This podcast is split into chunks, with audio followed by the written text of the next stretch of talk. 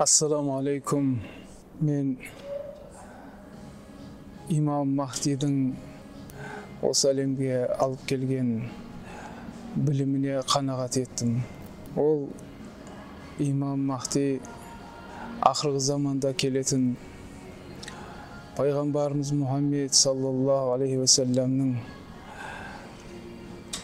айтқан хадисі бойынша Ведь на самом же деле в хадисах и говорится именно о том, что приход имама Махди, он ознаменует наступление новой эпохи, что это будет возрождение ислама в чистоте своей, и что интересно, что он не привнесет вот новую религию. Религию привносят пророки. И последний пророк — это Мухаммад мир ему. Ведь нет других пророков и не будет.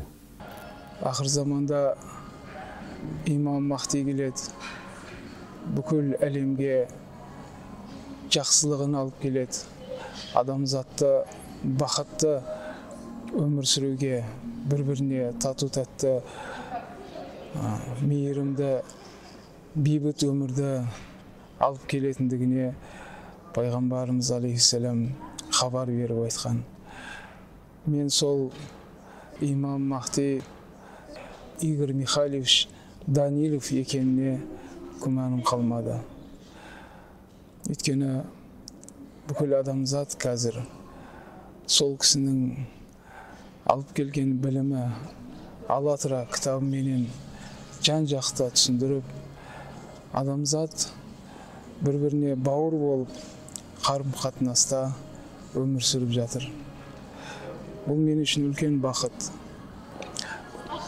мұсылман әлемнің бір болғанын сонымен бірге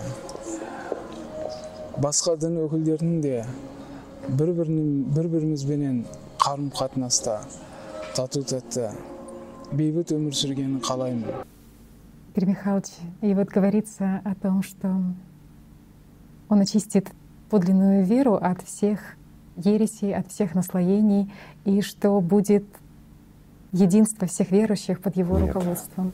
Он расскажет лишь всего лишь суть, то единое зерно, которое заключено во всех религиях. Он всего лишь расскажет об этом. А вот принимать это и очищаться, они- это все зависит от людей. Если они примут то, что расскажет он, они очистятся от ереси. Они примут, останутся с ней. И вот ты сказала ключевое. Люди всех религий объединятся в одну большую семью. Ведь любая религия, она призывает к Богу. И любой храм — это храм Божий, а не храм мусульман или христиан. Ведь молитесь вы одному Богу. Значит, это мой Бог. И Ему вы молитесь. Разве вы не одна семья? Каким бы именем Разве не так?